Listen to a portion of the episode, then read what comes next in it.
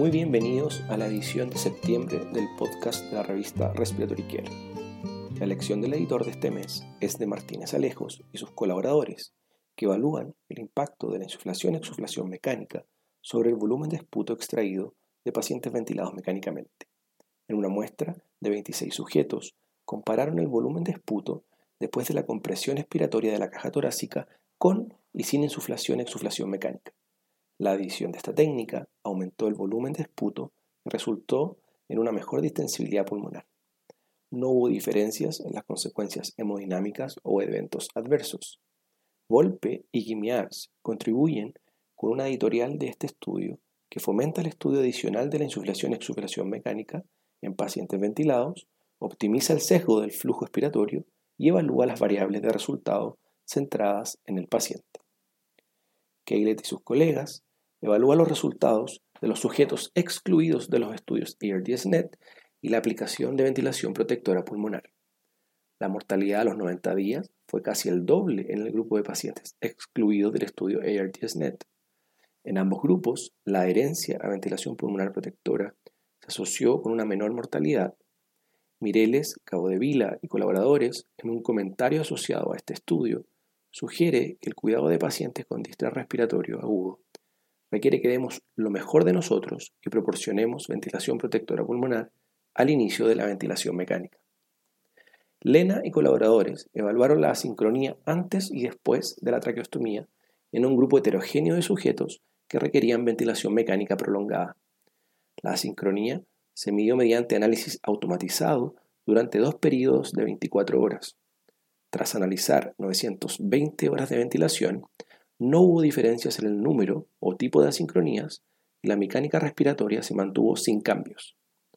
Kriner, en un comentario adjunto, menciona que el índice de asincronía en estos sujetos era menor al 2% al inicio del estudio, lo que dificulta la detección de cualquier mejoría.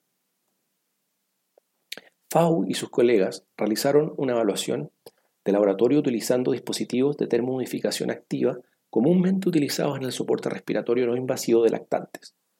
Los autores simularon diferentes escenarios de falla, incluía la desconexión del flujo de gas, la desconexión de las sondas de temperatura y la falla en el sistema de alarmas repetidas, solas o en combinación. Determinaron un riesgo de quemaduras en función de la temperatura más alta del gas. Estos casos de uso indebido demostraron un riesgo severo de inducir quemaduras en la piel con cinco dispositivos y un riesgo moderado en uno de ellos. Bertelli y colaboradores compararon el espacio muerto durante distrés respiratorio agudo y distrés respiratorio como consecuencia de COVID-19.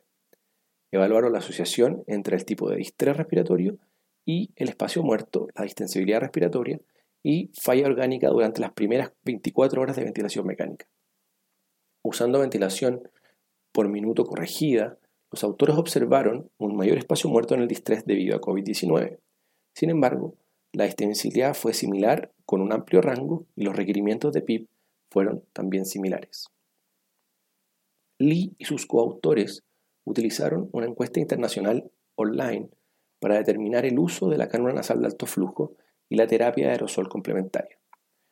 Una cuarta parte de los encuestados administró la terapia de aerosol a través de SINAF, mientras que el 40% administró la terapia aerosol a través de un nebulizador más boquilla y un tercio suspendió la cánula nasal de alto flujo durante la terapia o la aerosol terapia. Llegaron a la conclusión de que la utilización de SINAF es variable y las prácticas asociadas a la aerosol terapia de manera concominante no son consistentes con la evidencia disponible como para promover su uso óptimo. Schluter y otros realizaron un análisis retrospectivo del impacto del índice de masa corporal en el soporte respiratorio inicial en una base de datos multicéntrica de diferentes UCIs pediátricas. En 1.721 pacientes, el 36% tenía sobrepeso. No hubo diferencia en el soporte respiratorio inicial entre los grupos, pero los sujetos con sobrepeso tenían más probabilidades de requerir intubación después del uso de cánula nasal de alto flujo. Los autores sugieren que el uso de SINAF en un IMC elevado puede aumentar la necesidad de intubación. Fujinaga y colaboradores utilizaron una base de datos a nivel nacional para evaluar el impacto del IMC en la dependencia del ventilador. Durante un periodo de un año se incluyeron 11.801 pacientes, de los cuales 388 dependían del ventilador al alta de la UCI. Descubrieron que el riesgo de dependencia del ventilador en el momento del alta de la unidad de cuidados intensivos aumentó entre los sujetos con bajo peso, incluso después de ajustar por posibles factores de confusión y que, si bien la obesidad también se asoció con un mayor riesgo de dependencia del ventilador, la asociación fue menos pronunciada. El riesgo de mortalidad en la UCI, mortalidad hospitalaria y traqueostomía también aumentó en sujetos con bajo peso.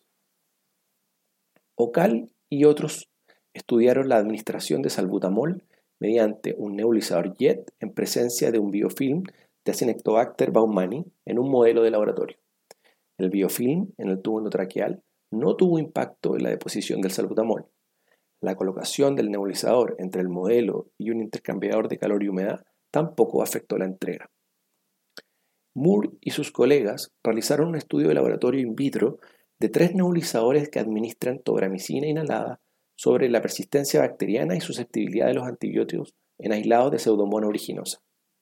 Determinaron las concentraciones máximas y mínimas de tobramicina. Llegaron a la conclusión de que los nebulizadores menos eficientes no administraban suficiente fármaco, lo que resultaba en concentraciones subóptimas de tobramicina que impulsaba las resistencias a los antibióticos. Estos datos sugieren que el uso de nebulizadores aprobados para la administración de tobramicina es clínicamente importante para lograr las concentraciones de fármaco deseadas. Higashimoto y otros evaluaron el impacto de la rehabilitación pulmonar en los músculos erectores espinales en sujetos con enfermedad pulmonar obstructiva crónica o EPOC. Este análisis retrospectivo evaluó un grupo de control y un grupo evaluado después de rehabilitación pulmonar. El área de sección transversal del músculo erector espinal se evaluó mediante tomografía computarizada. La rehabilitación pulmonar redujo la disminución anual de la masa muscular del músculo erector espinal. Chao y colaboradores midieron la adherencia a la ventilación mecánica no invasiva prolongada en un grupo de 86 sujetos, recopilando datos de los registros de los ventiladores mecánicos.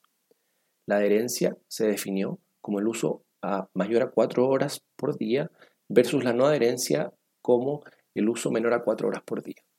La mayoría de los sujetos tenía enfermedad neuromuscular y recibían ventilación domiciliaria.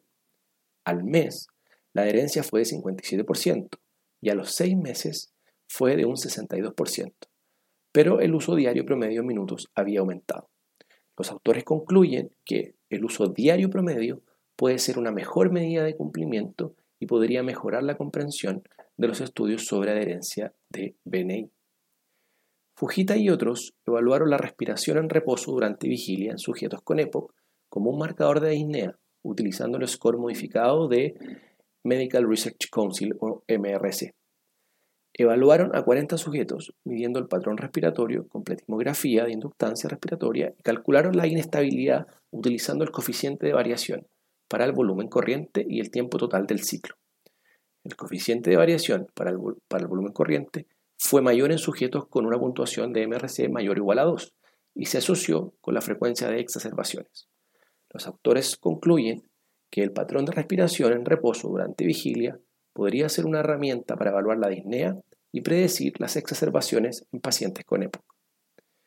Cartica y otros proporcionan una revisión narrativa sobre la gestión de la calidad en la atención respiratoria. Argumentan que cada departamento de terapia respiratoria debe tener un equipo de mejora de la calidad para apoyar y poder ayudar con el proceso de capacitación, implementación y análisis.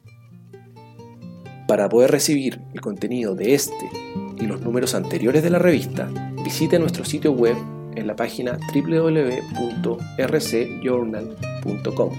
Allí también podrá suscribirse para recibir el podcast de las ediciones futuras.